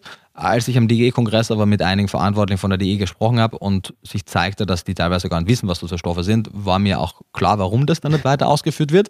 Aber ich verstehe es eben auf gesellschaftlicher Ebene, warum Fachgesellschaften da vorsichtig sind. Ich würde sogar im Umkehrschluss so weit gehen zu sagen, und vielleicht auch das besprechen wir noch, dass einige Fachgesellschaften da zu wenig vorsichtig sind, wenn sie beispielsweise in den USA eine vegane Ernährung ohne Wenn und Aber bei quasi guter Bedarfsdeckung, ohne das jetzt genau auszuführen, äh, jedem empfehlen, mhm. weil eben gerade in, in gewissen Lebensphasen das dann schon deutlich kritischer ist, als es da dargestellt wird. Und auf individueller Ebene natürlich kann man, wenn man sagt, hey, ich habe die, keine Ahnung, zwei, drei, vier Euro pro Tag noch für diese Zusatzprodukte, um auf Nummer sicher zu gehen und ich weiß darüber Bescheid und nehme das regelmäßig, dann sehe ich da weiterhin ein ziemlich geringes Risikopotenzial. Aber ohne dem ist es halt so ein bisschen, ja, genetische Lotterie, ja, was, mhm. weil natürlich kann man seine Gene testen. Man kann gucken, wie gut oder schlecht bildet man die eigenen Stoffe, aber die meisten Menschen haben ja auch einen Job und ein Leben und haben nicht die Zeit, sich mit dem allen zu beschäftigen. Selbst für mich als, als Ernährungsfachkraft ist das schon etwas überwältigend, was es da alles an Daten zu wissen gibt. Wobei es ja wahrscheinlich auch viele Personen gibt, die überhaupt keine Probleme damit haben. Großer die Teil. sich gut ernähren. Deswegen sage ich Lotterie. Ja, genau. Die sich gut ernähren, die gewisse kritische Nährstoffe supplementieren, die gut versorgt sind, die auch langfristig keinerlei Probleme haben. Genau, das gibt es auf jeden Fall. Ich bin nun nicht sicher, ob ich das quasi für eine, für eine sinnvolle Empfehlung halte, zu sagen, ernähr dich vegan, supplementier die kritischen Nährstoffe und guck halt einmal, wie es dir dann geht und wenn es dir schlecht geht, wirst du schon merken, dass was nicht passt. So. Also das ist das, worauf es hinausläuft, bis auf weiteres, aber es, also das klingt nicht gut, weißt du? Ja, aber ich meine, also schlecht gehen, meistens ist das ja nichts, was von einem Tag auf den anderen passiert. Was das aus meiner Sicht noch kritischer macht, weil man es oft dann nicht merkt, sondern weil es so ein schleichender Prozess ist und man sich irgendwann wiederfindet in einer Situation, in der man sich dann einfach insgesamt schlecht fühlt. Mhm. Ja, schwierig. Ich glaube, da ja. braucht man einfach ein gewisses Bewusstsein über ja. sich und seine Gesundheit so. Ja. Ich glaube, dass es generell vielen Leuten in vielen Lebensphasen aufgrund anderer Einflüsse auch oft schlecht geht und so. Und dann ist es wahrscheinlich auch oft schwierig, hier herauszufinden, woran es jetzt liegt. Und ja, vielen Leuten fehlt eben wahrscheinlich generell einfach so das Bewusstsein, wie man sich überhaupt fühlt, wenn man komplett gesund ist. Ja. Weil viele Leute haben ja auch, äh, abgesehen von Ernährung, äh, gesundheitliche Probleme und dann ist es ja schwer zu sagen, liegt das jetzt an der Erkrankung oder an der Ernährung etc. Das, das, das stimme ich dir 100% zu, auf jeden Fall. Ich weiß noch nicht, also zumindest, was, was ich, worin ich mir sehr sicher bin, wenn man mit, mit Leuten über das Thema vegane Ernährung spricht, müsste man zumindest solche Eventualitäten und solche Möglichkeiten zumindest von Anfang an kommunizieren. Mhm. Weil wenn gar kein Bewusstsein darüber besteht, wie du auch gesagt hast, dass so etwas passieren kann, dann kommt man vielleicht auch gar nicht auf die Idee, dass es damit zusammenhängen könnte. Mhm. Und wenn man ein erwachsener Mensch ist, sich der, der theoretischen Möglichkeiten bewusst ist, was es heißt, sich vegan zu ernähren und das dann aus ethischen Gründen trotzdem macht, halte ich das für eine sehr noble und sehr wichtige und gute Entscheidung und gesellschaftlich auch etwas, was wir deutlich mehr ausbauen und mehr unterstützen sollten. Aber bis es eben nicht bessere Rahmenbedingungen gibt, bin ich halt zunehmend vorsichtig, vor allem natürlich in kritischen Lebensphasen, aber auch generell äh, zu leichtfertig sowas zu empfehlen. Mhm. Weil das heißt ja nicht, dass man es nicht selbst, wenn man sich gut mit dem Thema beschäftigt, das machen kann, aber zu Man, sagen, wir wollen ja. jetzt versuchen, quasi die westliche Welt zu veganisieren, ohne dass die Rahmenbedingungen dafür wirklich gut gesetzt sind, ist halt anhand der, der, der neueren Daten aus den letzten drei, vier Jahren für meine Verhältnisse äh, zweischneidiges Schwert mhm. mindestens. Mhm. Also man sollte sich zumindest der möglichen Risiken bewusst sein. Also ja. Also das wäre das Minimum. Das wäre das Minimum. Und ich frage mich, ob man nicht, bevor man quasi mehr Individuen für so etwas begeistern möchte, nicht versucht, die Rahmenbedingungen zuerst zu verbessern, damit dann quasi die aktivistische Bemühung auf einen fruchtbareren Boden fällt. Und fruchtbarer Boden meine ich hier auf eine, auf eine bessere Grundversorgung mhm. der zukünftigen vegan lebenden Menschen, die dann eben nicht mehr dies und jenes supplementieren müssen, sondern das meiste angereichert sein wird. Also hier vielleicht abschließend erneut der Appell an die Lebensmittelindustrie, dass die hier ein bisschen besser guckt, das zu optimieren. Ja, und ich bin auch wirklich zu, zunehmend desillusioniert, weil man, wir arbeiten ja, wir kennen uns seit vier Jahren, seitdem wir uns kennen, kriegst du mit, wie Versuche, dass Käsehersteller im veganen Bereich, Fleischhersteller im veganen Bereich, Eieralternativen Hersteller ihre Lebensmittel besser anreichern, dass Tofu-Produzenten ihre Lebensmittel besser anreichern und es stößt überwiegend auf Desinteresse mhm. oder sogar starke Ablehnung weil die da die Notwendigkeit nicht sehen, weil sie sehen, dass es ihre Produkte deutlich teurer machen würde mhm. und sehr aufwendig. Sehr aufwendig ist, genau, die versteht das auch, aber die, aber die, es gibt halt wenig Alternativen, wenn mhm. wir das breitenwirksam in der Gesellschaft umsetzen wollen. Und daher bin ich eben anhand der fehlenden Erfolge der, der Verbesserung der Lebensmittelqualität der letzten Jahre eben zunehmend auch kritischer, was meine Haltung zu dem Thema angeht. Mhm, okay. Vielleicht abschließend, weil wir eingangs auch erwähnt hatten, dass die DGE 2020 eben mhm. ein kleines Update oder eine Erweiterung des Positionspapiers veröffentlicht hat. Ich glaube, darauf sind wir jetzt noch nicht so wirklich eingegangen. Mhm. Möchtest du dazu vielleicht noch ein paar Worte sagen? Was genau wurde da geupdatet oder erweitert? Ja, gerne. Also es ging um ein Update, um noch einmal zu zeigen, was sich seit der Erstveröffentlichung an neuen Daten ergeben hat. Es gibt eine Handvoll Studien, die seitdem rauskamen, die aber, wie schon eingangs erwähnt, nicht wesentlich etwas an der Position der DGE geändert haben. Denn die zeigen, ja, in Bezug auf sehr oberflächliche Parameter wie Größen- und Längenwachstum können vegane Ernährungsweisen im Kindesalter und in der Schwangerschaft gleich gute Erfolge erzielen. Aber trotzdem fehlt es an Daten, die die kognitive Entwicklung ähm, sozusagen verfolgen und auch gucken, wie sieht das dann im, im jugendlichen Alter aus. Das sind alles sehr komplexe Fragestellungen und bei dem Ganzen kommt natürlich auch hinzu, dass einige Effekte von Minderzufuhr an Nährstoffen auch erst generationsübergreifend zum Tragen kommen. Und man kennt das auch aus aus gewissen Tiermodellen, dass nicht bedarfsdeckende Ernährungsweisen in der ersten Generation, in der diese nicht bedarfsdeckende Ernährung geschieht, noch keine so großen Probleme haben, aber zunehmend mit Generation zu Generation dann die Lebenserwartung, die Reproduktionsfähigkeit, die Leistungsfähigkeit und weiteres sukzessive abnimmt. Und all das können wir natürlich sehr schwer messen bei so einem jungen Phänomen wie dem Veganismus, wo es noch mehrere Generationen gibt und selbst die Kinder, die jetzt schon von veganen Eltern geboren wurden, die wurden meistens sich, also die wurden selbst nicht von veganen Eltern meistens geboren und wurden erst im Erwachsenenalter vegan. Das heißt, wir haben vielleicht erst die zweite Generation an Menschen und die Fallzahlen sind wahnsinnig klein und so weiter. Und wie gesagt, das ist auch das, wo ich mit den Fachgesellschaften wie der DG übereinstimme, sollte man deutlich vorsichtiger sein, bevor man zu leichtfertig so etwas als als Gesetz zieht. So, ja, man kann Tierprodukte weglassen und das ist wunderbar gesund, solange man eben sich ausgewogen von Pflanzen ernährt. Nee, es ist schon deutlich, deutlich komplexer als das. Vor allem eben für gewisse Personen, wobei man ja als Person selber nicht weiß, welches genetische Setup man hat und so weiter. Genau das. Und was man auch dazu sagen muss, ich meine, die vegane Bewegung ist ja sehr frauenlastig. Die Daten unterscheiden sich ein bisschen, aber etwas zwischen 70, 80 Prozent der vegan lebenden Personen in westlichen Ländern sind Frauen. Frauen sind durchschnittlich deutlich bessere endogene Nährstoffbildner, was evolutiv auch Sinn macht, weil sie einfach auf die, auf die Gesundheit ihres Nachwuchs auch achten mussten und quasi jene Frauen, die nicht so gute endogene Nährstoffbildner waren, in Zeiten der schlechteren Rahmenbedingungen einfach verstorben sind oder sich nicht reproduzieren konnten. Daher gab es da eine, eine natürliche Selektion, die dazu geführt hat, dass heutzutage Frauen besser Cholin bilden, besser EPA und DHA bilden, eine ganze Reihe an Nährstoffen besser bilden.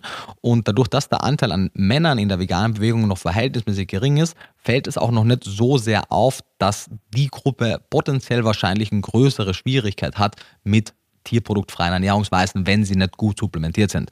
Mit steigender Verbreitung der tierproduktfreien Ernährungsweise, der pflanzlichen Lebensweisen, wird es vermutlich sukzessive auch noch mehr dann zutage kommen und dann wird man, fürchte ich, auch noch mehr sehen, was das für Konsequenzen mhm. haben kann.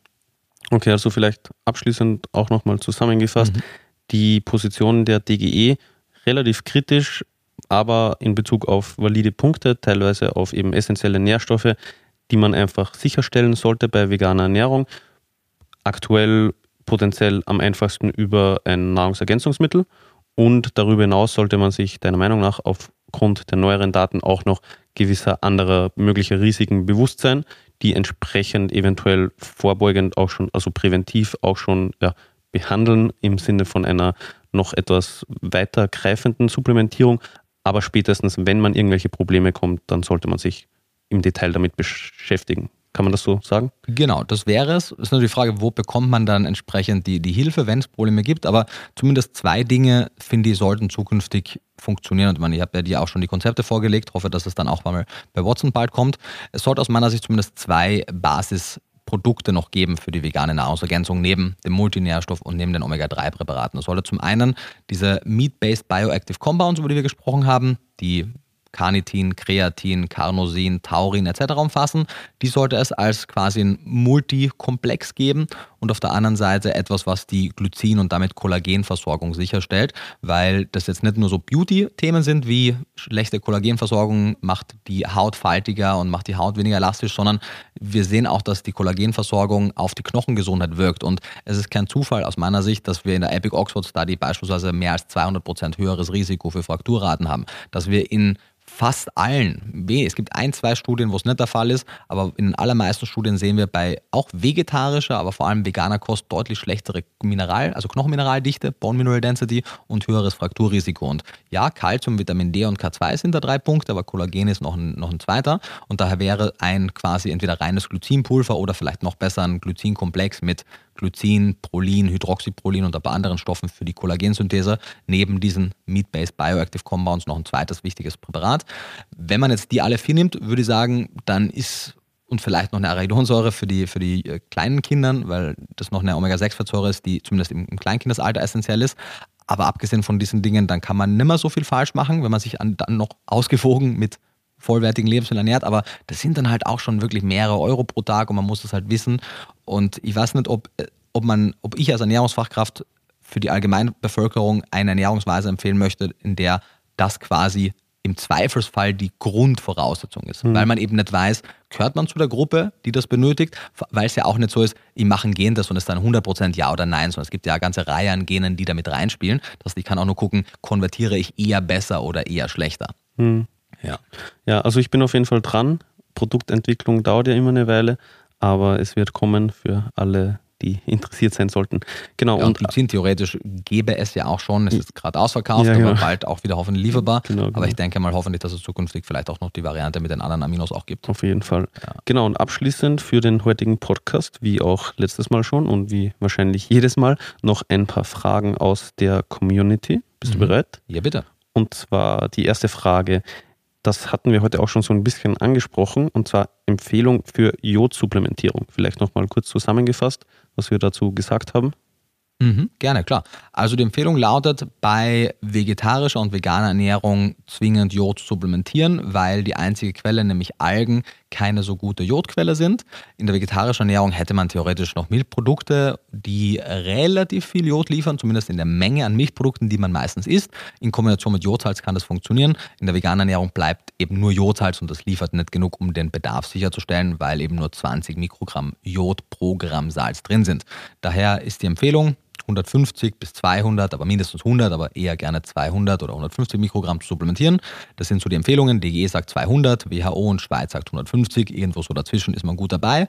Man wird selbst, wenn man dann Jodsalz verwendet, selbst wenn man mal eine Alge isst und selbst mit den geringen Mengen an Jod, die ja trotzdem in Spuren in den Lebensmitteln drin sind, nicht die Upper Levels, die Tolerable Upper Intake Levels der Länder überschreiten. Selbst die konservativsten, das sind meines Wissens die BFR, BFR genau. genau. das sind Bundesinstitut für Risikobewertung 500. 500 genau. Die meisten Gesellschaften sind sogar bei, bei 800, 900 Mann, mhm. sogar in den USA, IOM über 1000, über 1000 mhm. genau. Da muss man sich also keine Sorgen machen, einfach vorsichtshalber Jod supplementieren und auch die, der wichtige Hinweis, auch wenn es immer wieder angefragt wird, es gibt grundsätzlich immer keine Krankheit, auch keine Autoimmunerkrankung der Schilddrüse, auch kein Hashimoto etc., wo auf Jod verzichtet werden muss. Das sind die Leitlinien des BFRs, aber auch der American Thyroid Association sehr klar. Jod ist auch in diesen Fällen eine wichtige Ergänzung. Natürlich sollte man nicht viel zu viel davon bekommen, aber man sollte eben eine moderate Jodbedarfsdeckung mhm. sicherstellen. Genau, also die Mindestzufuhr eben trotzdem mhm. gewährleisten, Jawohl. sprich eine Supplementierung ist auch dann. In der veganen Ernährung wichtig. Mhm. Genau, das wird oft ver vergessen oder falsch interpretiert, weil auch einige Fachpublikationen und viele Ärzte sagen, im Rahmen einer Mischkost sollte man kein Jod supplementieren, wenn man Hashimoto hat. Ja, natürlich, weil man anhand von Jodsalz, Milchprodukten, Fisch und anderen Produkten genügend Jod in der Ernährung hat. Wenn man aber eben all diese Quellen nicht hat, dann muss man das kompensieren und daher lautet auch eben die Empfehlung bei solchen Fällen in der veganen Ernährung ein Jodsupplement einzunehmen beziehungsweise Multinährstoffe mit Jod zu wählen. Mhm, wichtiger Punkt, weil es eben auch immer wieder mal gefragt immer wird. Immer wieder mal, ja. Genau, und dann die zweite Frage lautet, inwieweit wirkt sich ein schlechteres Aminosäurenprofil auf den Muskelaufbau aus? Mhm. Ja, es wirkt sich natürlich auf die Muskelproteinsynthese und damit auf den Muskelaufbau aus. Letztendlich ist das natürlich die, die Frage ist natürlich, worauf möchte die Person hinaus? Denn das Aminosäurespektrum eines Lebensmittels ist ja nicht die ganze Wahrheit. Weil natürlich, wenn ich jetzt nur ein Lebensmittel essen würde, zum Beispiel nur Erbsenprotein oder nur Weizenprotein, dann hätte ich aufgrund der limitierenden Aminosäuren in den jeweiligen Lebensmitteln und der damit einhergehenden geringeren biologischen Wertigkeit auch eine eingeschränkte Muskelproteinsynthese und damit einen nicht optimalen Muskelaufbau. Am meisten muss ich natürlich einmal trainieren, damit überhaupt irgendwas in Richtung Muskelaufbau passiert. Aber nachdem ja die wenigsten Menschen nur Weizen essen oder nur Erbsen essen, sondern im Laufe des Tages unterschiedliche Proteine miteinander entweder in einer Mahlzeit oder über mehrere Mahlzeiten hinweg kombinieren, vervollständigen sich auch deren Aminosäurespektren und dann hat man meistens eine biologische Wertigkeit von über 100. Wenn man das Ganze dann auch noch gut verdaulich zubereitet, also ausreichend kocht, vielleicht gewisse andere Lebensmittelzubereitungsmethoden noch wählt, dann ist auch die Verdaulichkeit gut und dann steht dem veganen Muskelaufbau und der veganen Muskelproteinsynthese grundsätzlich einmal nichts im Weg. Mhm. Genau, das ist eigentlich auch das, was wir vorhin schon im Zuge des Podcasts mm. in Richtung Protein ein bisschen so gesprochen haben. Am besten einfach ausgewogen ernähren, unterschiedliche Proteinquellen wählen und einfach auf die absolute Menge achten. Also für Muskelaufbau sollte ja etwas mehr zugeführt werden. Und wenn das aber alles gewährleistet wird, dann muss man sich da keine Sorgen machen. Korrekt, genau. Die Empfehlungen für die Allgemeinbevölkerung sind ja laut DG 0,8 Gramm Protein pro Kilogramm Körpergewicht bei Mischkost. Bei veganer Ernährung würde ich, um auf Nummer sicher zu gehen, gerne so auf 1 erhöhen und im Kraftsport möchte man gerne irgendwo bei 1,2 bis 1,5 bis zwei macht es auch Sinn raufgehen. Weit über zwei macht es dann für die Muskelproteinsynthese keinen großen Unterschied mehr und man neigt dazu, sich dann insgesamt unausgewogen zu ernähren, wenn man so viel Protein in der Ernährung hat, weil dann leiden andere Lebensmittel runter, aber bis zwei Gramm kann man gerne gehen. Mhm. Genau, dann heute noch eine dritte Frage. Eine Frage, die in meinem Freundeskreis, also ich zitiere gerade, eine Frage, die in meinem Freundeskreis okay. öfter aufkommt. Sollte man als Veganerin Kreatin supplementieren? Wenn ja, wie viel? Ja, haben wir ja schon so kurz angeschnitten, wie von diesen Meat-Based Bioactive Compounds gesprochen habe. Da wäre Kreatin ja auch einer dessen. Und die Notwendigkeit ist eben so ein Stück weit mit Fragezeichen, weil Kreatin kann vom Körper grundsätzlich selber gebildet werden. Ich habe auch, wenn jemand mehr dazu erfahren möchte, auch ein eigenes YouTube-Video zu Kreatin. Du hast von, also anhand von meinem Artikel, glaube ich, auch dann auf der WhatsApp-Webseite einen genau. Artikel. Genau, unter dem Reiter Wissen gibt es zu einigen Nährstoffen auch ausführliche Artikel. Unter anderem eben zum Thema Kreatin. Genau, da kann man noch mehr, mehr lesen. Das Ding ist, der Körper ist grundsätzlich in der Lage, selbst Kreatin zu bilden. Das Problem ist nur, dass mehrere Stoffe für die Kreatinbildung notwendig sind und einer davon und vermutlich der limitierende bei veganer Ernährung ist erneut Glycin. Das heißt, wir haben nicht nur zu wenig Glycin für die Kollagensynthese oder für die Glutathionssynthese, sondern vermutlich auch für die Kreatinsynthese und daher bilden die meisten Menschen nicht ausreichend Kreatin. Nachdem die Glycinversorgung auch bei Mischkost aufgrund des geringen Verzehrs an Kollagen nicht so hoch ist, ist es auch da dasselbe Problem, weswegen man vor allem im Kraftsport oder bei Menschen, die sehr stark auf ihre kognitiven Fähigkeiten, vor allem auf, ihre, auf ihr Kurzzeitgedächtnis Gedächtnis angewiesen sind, man die Empfehlung ausspricht, Kreatin zu supplementieren. Aber für die Allgemeinbevölkerung sind die Daten eben jetzt nicht so umfassend, dass man sagen kann, es muss definitiv sein. Wenn man die reines Kreatinpulver, die paar Cents am Tag übrig hat, für die ganzen Meat-Based Compounds dann wahrscheinlich vielleicht ein bisschen mehr übrig hat, dann würde ich sagen, ist das eine sinnvolle Intervention. Man könnte aber natürlich theoretisch auch nur zumindest mal mit Glycin anfangen, weil eine deutliche Erhöhung der Glycinzufuhr auch die Kreatinsynthese verbessern wird.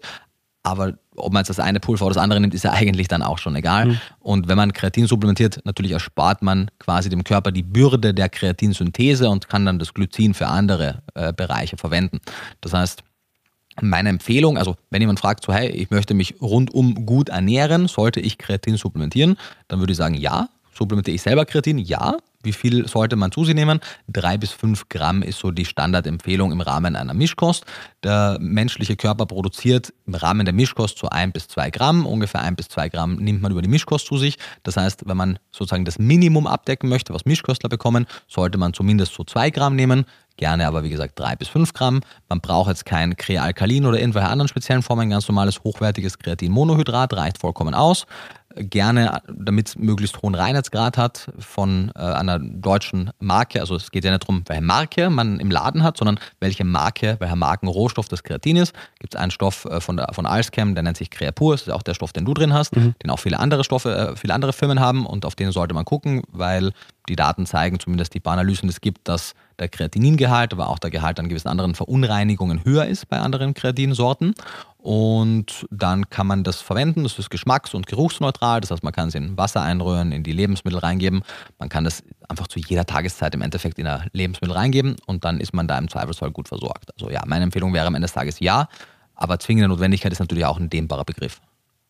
Okay, Kraftstoff vielleicht, wo, wo man, wo es ganz klar kein Wenn und Aber gibt es im Kraftsport. Es gibt zwar so 20, 30 Prozent der Bevölkerung, die Kreatin-Non-Responder sind, wobei auch nicht klar ist, ob die nicht vielleicht einfach schon so viel Kreatin in der Nahrung haben, dass sie deswegen nicht responden. Das wird zu wenig untersucht. Aber es gibt einen Teil, der nicht respondet, aber der weit überwiegende Teil der, der Gesellschaft respondet reagiert sehr, sehr gut auf eine Kreatingabe. Also Respond in dem mhm. Fall, dass sich irgendein, irgendein Effekt zeigt. Genau, und zwar die Schnellkraftleistung steigert sich, die Muskelkraft, also in dem Fall die Muskelkraft steigert sich in Bezug auf Schnellkraftleistungen, das äh, Muskelvolumen steigert sich. Es wird oft dann gesagt, ja, dann kriegt man Wassereinlagerungen. Nein, also es ist nicht subkutan, sondern ja, es lagert sich, also der Muskel wird etwas voluminöser, was eigentlich auch zumindest in den meisten Ästhetikempfinden gewollt ist. Äh, Kreatin führt nicht zum Haarausfall, was immer wieder mal gesagt wird. Kreatin ist eine der best erforschtesten und bei richtiger Anwendung nebenwirkungsärmsten Substanzen, die man zuführen kann. Und es ist ja auch einfach ein Stoff, der auch in der Nahrung drin ist, mhm. wenn man sich mischköstlich ernährt. Wenn man sich sehr ausgewogen mischköstlich ernährt und wenn man sich eben nicht so ausgewogen mischköstlich ernährt oder sich äh, vegan, vegetarisch ernährt, wo kein Kreatin in der Nahrung vorhanden ist, dann ist es in vielen Fällen sinnvoll, das zu mhm. ergänzen. Genau, vielleicht auch noch eine Follow-up-Frage meinerseits. Mhm. Es wurde ja gefragt, wenn ja, wie viel? Du meintest ja. jetzt Minimum, wenn man sich vegan ernährt und die Menge, die man ansonsten über Mischkost zuführen würde, 2 Gramm oder 1 bis 2 Gramm, Mhm. im Kraftsport eher 3 bis 5 Gramm. Mhm. Ich glaube, im Artikel schreiben wir auch, dass man es individuell anhand des Körpergewichts bestimmen kann. Das wären dann 0,03 bis 0,1 Gramm pro Korrekt. Kilogramm. Sprich, wenn man jetzt 80 Kilogramm wiegen sollte, wären das ja 8 Gramm. Also man Mhm. könnte theoretisch ja eben auch ein bisschen höher Bis gehen. zu 10, ja, Bis zu ja, auf 10, jeden genau. Fall. Was wäre dann so das Maximum oder ab wann macht es eben keinen Sinn mehr zu nehmen? Mhm. Wären das eben die 0,1 Gramm pro Kilogramm? Ja, oder hätte ich auch Vorteile bei 15 Gramm? Also der Artikel stammte ja aus meiner Feder, von daher äh, ist, ich habe nicht mehr gefunden als ein Gramm sinnvoll. Also so Ein Gramm, ein Gramm pro Kilogramm Körpergewicht. 0,1 Gramm. Äh, null, Ja, genau. genau. Also ein Gramm pro 10 Kilo. Genau, ein Gramm pro 10 Kilo, Mhm. 0,1. Äh, mehr als das habe ich in der Literatur nirgends gesehen, dass das sinnvoll ist. Bei noch höheren Dosen, also man kennt, man, es gibt mehrere Untersuchungen mit höheren Dosen, was die Kurzzeiteinnahme angeht, weil ja auch früher vor allem sehr weit verbreitet war, dass man quasi so Ladephasen benötigt, um den Kreatinspeicher zu erhöhen. Am Anfang initial. Und da werden meistens so Dosen von 20 bis 30 Gramm pro Tag über eine Woche, zwei oder so genommen und dann wird sukzessive runtergegangen. Und in diesen Ladephasen A sieht man, dass die Nebenwirkungsrate deutlich steigt. Verdauungsprobleme Verdauungsbeschwerden oder? vor allem, genau. Und das möchte man sich ersparen. Und für die Dauereinnahme gibt es auch keine Hinweise, dass die Kreatinspeicher sich so stark erhöhen könnten, wenn man diese 20 Gramm auf Dauer einnimmt, selbst wenn man sie verträgt. Also ich würde so roundabout bei den 10 Gramm das Maximum ansetzen. Mhm, Okay. Und natürlich, wir, wir rechnen hier ja mit im weitesten Sinne dem Normalgewicht, beziehungsweise wir rechnen mit einem normalen Körperfettanteil. Das heißt, wenn jetzt ein Athlet 120 Kilo schwer ist, weil er halt einfach unfassbar viel Muskelmasse hat, natürlich, dann wird er auch mehr Kreatin brauchen und wird auch mit dem Gewicht rechnen. Wenn jetzt eine Person 120 Kilo wiegt und kein Kraftsportler ist und einfach nur einen unproportional hohen Körperfettanteil hat, muss die natürlich nicht dieses Gewicht für die Kreatinberechnung Mhm. heranziehen, sondern ihr quasi theoretisches Normalgewicht anhand ihrer normalen Muskelmasse, die sie hat. Denn wir brauchen das Kreatin ja für die Muskelleistung und fürs Gehirn und nicht für den Erhalt der Fettmasse. Hm, Okay. Wunderbar, das waren die drei Fragen, die ich für heute herausgesucht habe. Ich hoffe, wir haben damit all die Fragen beantwortet und auch davor schon über die Inhalte einige andere Punkte. Ich hoffe, einige Personen verstehen das Positionspapier der Deutschen Gesellschaft für Ernährung zu veganer Ernährung etwas besser und können das auch nun ein bisschen besser einordnen, vor allem was die kritischen Nährstoffe betrifft.